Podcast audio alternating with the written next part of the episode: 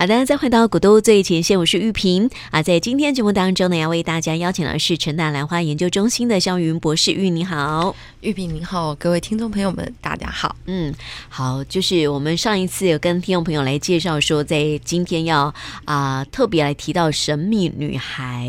对呀、啊，嗯。这个神秘女孩真的是蛮可爱的，我自己个人是这么觉得哈，感觉很飘逸的感觉。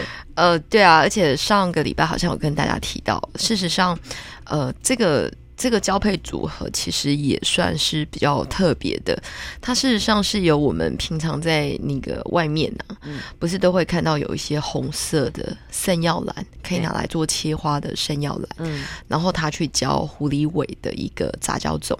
那狐狸尾的杂交种其实又有另外一个名字，因为有时候狐狸尾会交不同的品种，那那个通常就会叫富丽兰。那你。就是富贵的富，美丽的丽，兰花的兰，那它可能就泛指一些狐狸尾的杂交种。但是大家想想看，狐狸尾就是狐狸尾嘛，你再怎么教出来的样子。就就是那个样子，是狐狸尾，它一定是会有一串的，嗯、那后面像尾巴一样这样子。对，对，那我们讲的这个圣药兰，基本上它也是一串的红色的花，所以这种花其实基本上你一盆可能会抽好几个花梗，一次开很多花。所以这个老板呢，他当当初做这个组合的时候，嗯、就是可以在一株上面同一个时间可以有八个花梗。所以它是把相同特性的这种花类似啊哈，就是因为它都一长串嘛，对不对？嗯、所以它把它做一个，就是在做那个呃结合这样子。事实上啊，这个老板在做育种的时候，嗯、我想国都听众的呃收音机前面的听众朋友们，如果有收听我们的节目，应该稍微都可以呃想象一下的。呃，这个圣耀兰呢，它其实是一串花带红色的。那狐狸尾也是一串花，那为什么这个老板还要把这个两个做杂交？其实他要的一个比较大的目的是，呃，狐狸尾的花其实会比圣药兰的花来的更多一点哦，对不对？嗯。但是圣药兰的花是比较挺的，对。那狐狸尾，我们都常说狐狸尾有一个特别的什么？味道，它有一个狐狸的骚味。嗯，那你当闻这个狐狸味的时候，你或许不是很喜欢，但是这个味道被稀释掉之后，它可能就是会变成一股清香啊、哦，就是它会把它淡化啦，哈。就像我们说，嗯、呃，不知道听众朋友们有没有听过这个，嗯，这个某一种猫。嗯，不是麝香猫，就是某一种貂类的。嗯，它放出来的屁是最臭的。对哦，它把它萃取之后变成是香水，就是你稀释几千万杯之后，它其实是香的。嗯，那其实我觉得很多听众朋友大概也会有那种感觉，就是如果你闻到那种呃，你在家里面都不小心这个衣衣物柔软剂或什么加太多的时候，嗯、太浓了，呃，那就基本上已经是臭味了。嗯，对，那有很多的臭味，你把它稀释。之后，事实上它并不是你想象的那么的难闻，嗯，而且我们之前也有提到是，呃，其实有非常多的这种化学的香味是由味道这件事情是有很多的分子所组成，可是 A 加 B 加 C 可能会出现 X 这个味道，嗯，可是当 A 加 B 加 D 或者是只有 A 加 B 的时候，它可能出现的是 Y 这个味道，另外一种味道。所以基本上，嗯，在做这种育种的时候，他们也是在做这件事情。嗯，无论是颜色或者是味道，大家总是希望创造一个。独一无二的神秘女孩是啊，对，嗯、所以她其实是希望这个味道可以被拉到这个圣药兰里面，去，因为圣药兰几乎是没有味道的，嗯、没有味道的，因为它就是火焰兰啊，它是以它的外形为主嘛。可是您知道，像圣药兰，它在台湾的切花市场上其实还蛮大的，真的、哦。那目前主要是由屏东这边来做供应，嗯、在普里这里可能也有。那圣药兰它最大的使用量，就像那个石斛一样，是做切花。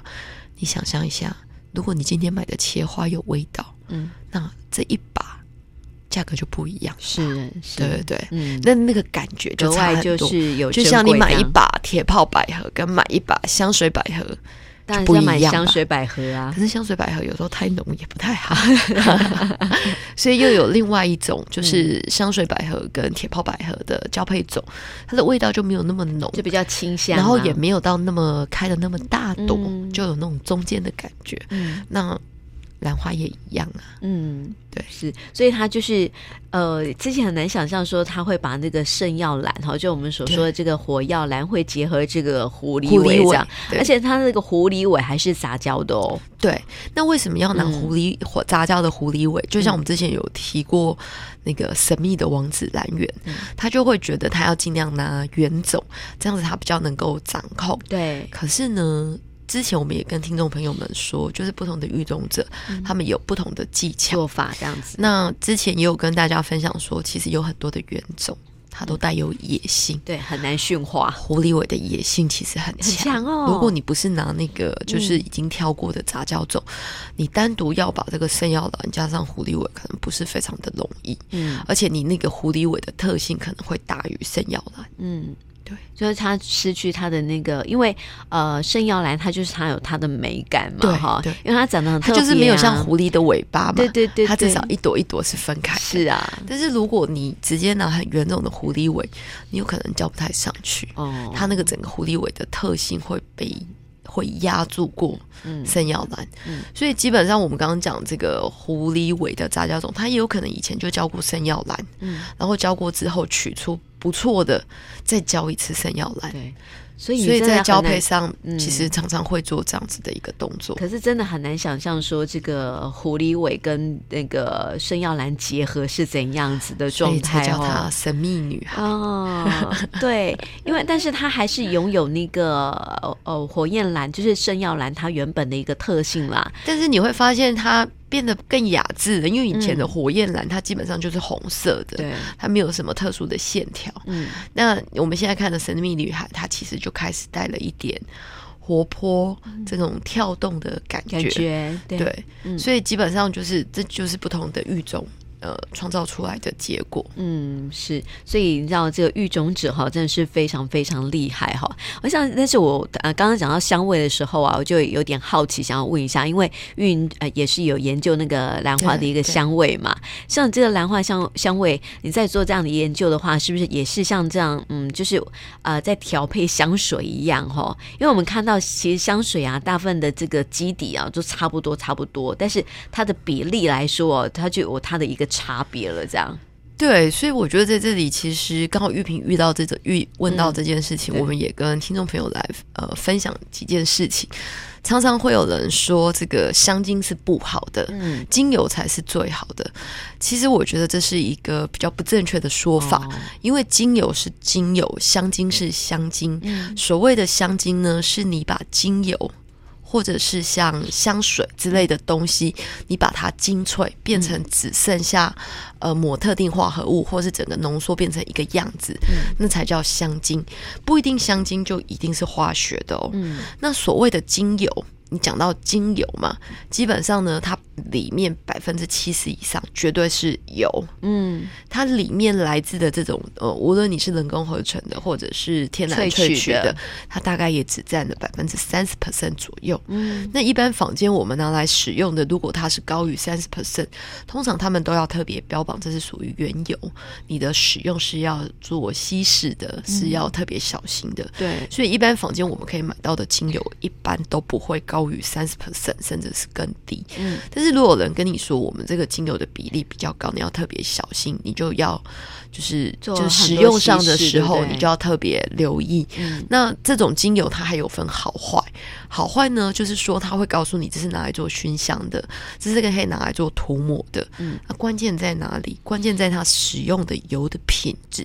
哦，就像你今天拿来做食用的，嗯、你可能会遇到一点酒精，你会用食用酒精，对会用比较好的酒去做这个萃取液。嗯，但是你如果只是一般工业用，我得来这一关清洗用品的啊，哦、或者是熏香的，熏香它可能用甲醇哦，或是别的之类的东西，用用的东西就不一样。对，因为你你不会直接擦到身上，你只是拿来闻，你是不是具有这个塑化剂或是什么，其实是没有任何影响的。那大家也不要觉得这个什么塑化剂什么就一定是非常非常危险的一个东西。某一些东西，当你在擦的过程里面，你你只是闻，你根本不会碰到身上的。其实这个影响都非常的低。对，然后你不是拿来做使用的，它其实也不会有任何的影响。所以你要正确使用啊，要看看清楚说明书。对，对，那因为这些东西其实就是一分价钱一分东西。如果你今天买到，它告诉你是一个纯精油，但是它的价位非常的便宜，嗯，其实你可能也要非常的小心。所以精油跟香精是两者不同的东西，并不是香精就是化学物品，嗯，也并不代表它今天说精油，它就一定是一个 perfect，一个意思 good 的，或者是。是一个是非常 natural 的。哎、欸，我们会不会把一就是把香精？因为有时候那种像我们在食物里面哈，有些人就是说啊，那那也是加了香精哈，会不会觉得说，哎、欸，这种香精跟闻的那种香水的那种香精把它混在一起？呃，我觉得。正确的说法应该说，这个叫做食品添加物，嗯，它添加了香料，香料，嗯，但是香料呢，基本上它只是一个描述，基本上香料也有分纯天然的跟不是纯天然的，对啊，有的像呃有一些要染色，嗯，他们有时候会用紫地瓜，嗯，然后会用火龙果，嗯，然后甚至在兰花里面的香草，这其实都是天然的食品香料。那还有很多化合物也是食品香料，所以这种你很难讲说它就是怎么样。不过在这里，我觉得也要建立听众朋友一定的概念哦，并不是说它今天合成的都不好。为什么？你们吃的药绝对都是合成的，是啊，只有合成的，它在做单一个化合物的时候，它才能确保。百分之一百 percent 或者百分之九十几 percent 告诉你说里面的成分是什么，它有什么作用，它的呃好处是什么，坏处是什么，它都要做过实验的。但是你一般来讲，现在因为都号称什么有机啊，什么什么，其实这有时候是会有一定的风险的。它当然是来自 nature，嗯，但是 nature 的东西并不一定保证它对你就是一定。好的，好的，因为 nature 的东西，它里面可能有十几种化合物，哦、你并不知道这十几种化合物它会造成的影响，对，是什么？有的 nature 的东西也是会有毒啊，对，尤其是，嗯，这这其实是使用的问题，对，比如说这个东西松鼠都在吃，为什么吃的没有事？嗯，好。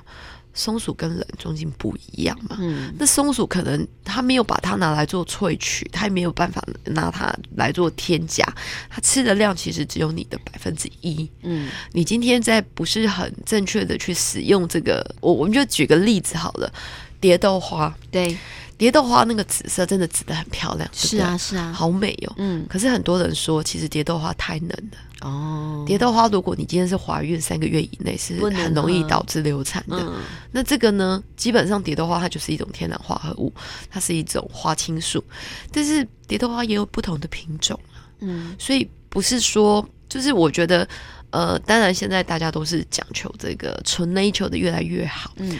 但是大家也要思考一下，我们人其实也是被驯化的。嗯，如果你平常吃的东西都是这种比较 pure compound 的，嗯，或者是说比较单纯的，就像你吃米，你已经不吃糙米了，你的体内是不是还能够对抗这种非常多野性的天然化合物？嗯，不一定哦。所以在你自己选择的这种食物比例上面，或者是使用这些天然物的比例上面，嗯，你自己要斟酌。好像还是得要看你说到这个哈，我就上次我去看中医师啊哈，他就是说到这个，像我们都会觉得很养生啊，就要吃什么五谷米啊，吃糙米啊之类的哈。他说其实像我的胃啊，好像不太适合吃那个五谷米。对，因为你被驯化了，嗯、你的特质就是胃不好。对，你吃的五谷米可能就会很惨，对，就会不舒服啊之类的。那像玉萍这种例子呢，基本上它不是就不能养生，嗯，你就不要直接挑五谷米，你就从白白米加一点胚芽。对，他就是说是吃单一的就好，不要吃那么多种这样子，因为那不是你的身体受得了的。嗯、那有的人，嗯，他本身就是呃。这真的是看特质。那像有的人喝蝶豆花，因为他本身就是燥热体质，他蝶豆花很 OK。嗯，蝶豆花我不 OK，我只要一吃我就喉咙痛。哦，太冷了，对不对？对，所以其实，嗯，其实中国吼跟东方跟西方不同，就是我们东方常常是相信这个中药的，嗯，相信着真的就是这个身体的平衡，对，像五行啊之类的。对，可是大家不要忘了，我们其实在这个环境里面，我们已经被很多的西方文化。给制约了，对，你不可能说完全回到一个呃非常 nature 的状态。嗯，对，所以我觉得很多东西真的就是要平衡。嗯，对，你想要减肥，你也不能都不吃嘛，是啊，对不对？可能要一个适当的减肥方式，才能达到你的目的。嗯，那就像他们在做育种的，这个过之而不及。就是这种味道，嗯，对。对，所以为什么会有这个狐狸尾要拿来炸焦，意思是一样的。就是说，如果你那个味道太强烈了哈，可能也受不了，也是受不了了。对哦，所以其实我觉得这边有那个喝康可以告诉大家，因为玉萍会把那个这个来源，然后就是会把一些相关的讯息，就是呃放在 FB。对，如果大家过年前后对这个花有兴趣的，其实可以直接留言给那个陈大这边，然后我们会把这个业者的电话或者是他的门市直接告诉大家。他的门市应该是在田尾。嗯，那基本上呢，这一颗我们大家看到的神秘女孩，她是还没有开花，哦，因为她刚做分身。那会像我们上次所说的这样子哦，对，你要去等待她这样。对，但是她的爸爸妈妈，嗯，呃，教出来的小孩，因为神秘女孩是她里面挑出最喜欢的那一颗。对，那它的兄弟姐妹里面其实有很多颗，它现在就有在卖。哦，那基本上大家就可以去寻宝，嗯，你可能就可以。不同的价位买到一属于你自己的甜心女孩，她喜欢的啦。就是说，因为每个人喜欢的样式不太一样嘛，吼。她所选出来这个兰园选出来的神秘女孩，是她兰园。是他喜欢的，喜欢的甜蜜女、神秘女孩，说不定你喜欢的知心女孩或甜心女孩其实是不一样。对，那这个时候就是很容，很适合去寻宝。嗯，那这其实是我觉得是台湾人的骄傲哎。你是在台湾这种地方才可以享受这种乐趣，而且我觉得别的地方很很好玩呢。对，因为你根本就不知道你会买到什么，而且你知道他的爸爸妈妈是什么，你是不是就会去期待我的这颗女孩？确实是这样子，我觉得有时候。之后啊，就是我们如果有期待的时候啊，那一盆花就会变得比较不一样哈。对，但是千万不要一天到晚都给它浇水啊，到到底是，不然这个女孩很快就会挂。因为上一次我不是去这个陈大兰展的时候，拿到一盆小花嘛，对，然后它是因为它还没有开出来，它只是一个不知道是什么，对，不知道是什么哦。然后后来本来觉得说，哎，这样子一直养会不会觉得它养不活啊，什么什么之类的这样。后来因为上一次啊。玉就说：“其实你也不知道它开出来什么样的花，对不对？”我说：“对。”那你就说：“那你又不会期待它？本来还想说，养这么久还看不到那样的，然后我心想说：“哎，现在看到它就有不一样的感情，你知道吗？”对，原本以为它只是草而已，对对吧？对对对，或是或或是只是一个芽这样子哦。对，那现在不会，现在就觉得，哎，它现在好像慢慢的叶子有在变大了。所以玩兰花的人哦，嗯、就是这玉萍就已经呃是充分着着迷了。那基本上呃，就是你会从这种我们所谓的市场化，嗯、然后到这种珍奇类，对，这种就是这样子过来的。嗯、然后你就会想去有这种嗯探险的感觉。那你知道，因为兰花它一年开一次花嘛，嗯、所以有很多时候是叶子。所以你知道玩兰花的人下一个洞啊会去玩什么吗？嗯、不会是玩叶子吧？他会去玩蕨类哦，真的，啊，就是那种鹿草蕨那一种的，哦，他就会觉得，哎，欸，其实叶子也挺美的，的对，那为什么不直接种国兰就好了嘞？国兰其实比你的蝴蝶兰更难看呐，它就跟真的跟草一样，确实是像草啦。对啊，所以基本上就是国兰，除非它是粗艺的，不然的话你也会觉得，嗯，这些这些草啊，就什么时候会开花？对啊，就像我觉得，嗯，都是叶子这样子。那对一些年纪大的人，他们可能就会有像王羲之一样的修养，他们可能就会有一两盆果兰慢慢的菇。我们还没有那么的那种境界，你知道吗？可是喜欢国兰的人，他会迷上，因为大部分的国兰都有味道。包括虎头兰，嗯、它一旦开花的那个刹那，它就不是草，哦、它就变成是宝。哎、欸，其实我现在还蛮期待我那一个 那个小盆可以开花的。开花，我们前年就有送啊，然后、嗯、呃去年就有送，然后今年校庆就有很多人拿着已经开花的，嗯、而且其实也不用等那么久。我真的觉得今年过年后。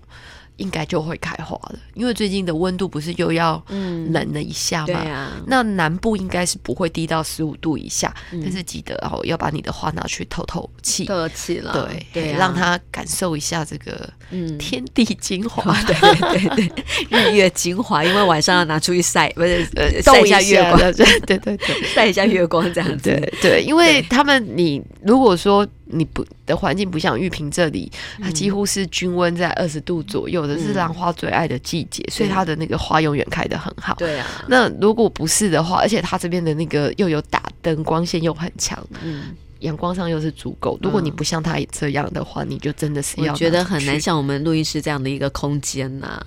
对，很多地方，对啊，对啊，而且他们晚上关灯，他白天的这个光线都已经足够了，啊，所以晚上就没有影响。嗯，对，对啊，所以基本上我觉得，哎，听众朋友们其实就简单一点，就拿出去晒一下。嗯，像玉屏这里的这一颗这个小丑，对，我的也是持续在开啊。是啊，对，我还记得我们之去年的花博吧，同一个时间好像一直开到一二月。是啊，对啊，三四月，三四月。所以其实大家应该都要期待手上的兰花，嗯、应该都有四个月的寿命。对啊，所以我们看今天介绍这个神秘女孩哈，我们看到她身上啊，因为上一次已经 po 给大家来看过了嘛，嗯、她身上有一些呃小小的斑，我觉得也是蛮好看的哈。但是如果说因为现在在市面上还看不到，但是有她的弟兄姐妹嘛哈，你可以去找找看类似的这样子，但是它应该会有不一样的颜色，对吧？呃，我想应该都是红色，只是说它的斑纹是不一样的，嗯、因为他的爸爸妈妈用的都是红色体的，那或许他还带了一点斑纹，嗯、所以以圣耀兰它比较强的这个红色基底为讲，它是还蛮适合过年的，嗯、因为它是红色的，但是它的斑纹可能会有不同的。变化，嗯，所以大家可以在这里做期待。对，而且它那个整个形状好像写一个火这样的一个字哈，对，啊，远远看或者是像一个在跳舞的人这样子，确实跳舞的生命。对呀，我觉得这样是不是感觉也蛮招财的哈？我自己乱讲的感觉啦，感觉真的是对对。而且最近就是，如果听众朋友们刚好有到那个成大附近去，尤其是成大医院，他们把我们之前就是在成大布置的兰花。我们就结束了嘛，一个月之后就把那些花全部都上树。嗯，最近很多都来花梗呢，真的。哦。对，嗯，然后那个就是在维护的那个北北们就很开心。那因为我们那个戏馆。呃，其实离那个成大医院很近，近所以我们就常常会经过。那、嗯、我看到以后就觉得，嗯，他们顾得真好，对，都来花梗了，对对对，很漂 亮。所以我觉得听众朋友们，嗯、如果哪一天呢，刚好有要到成大医院去，嗯、当然医院里面没有花了，嗯、但是医院外面的树，哎，还有一些兰花可以让大家来先看一下哦。嗯，对那今天我们就介绍了神秘女孩给大家喽。对，然后因为、嗯、呃，接下来紧接着就是跨年。对，所以也先要跟大家说声新年快乐。嗯、那下一次可能就是二零二零年见喽。嗯，是，谢谢玉，谢谢玉萍。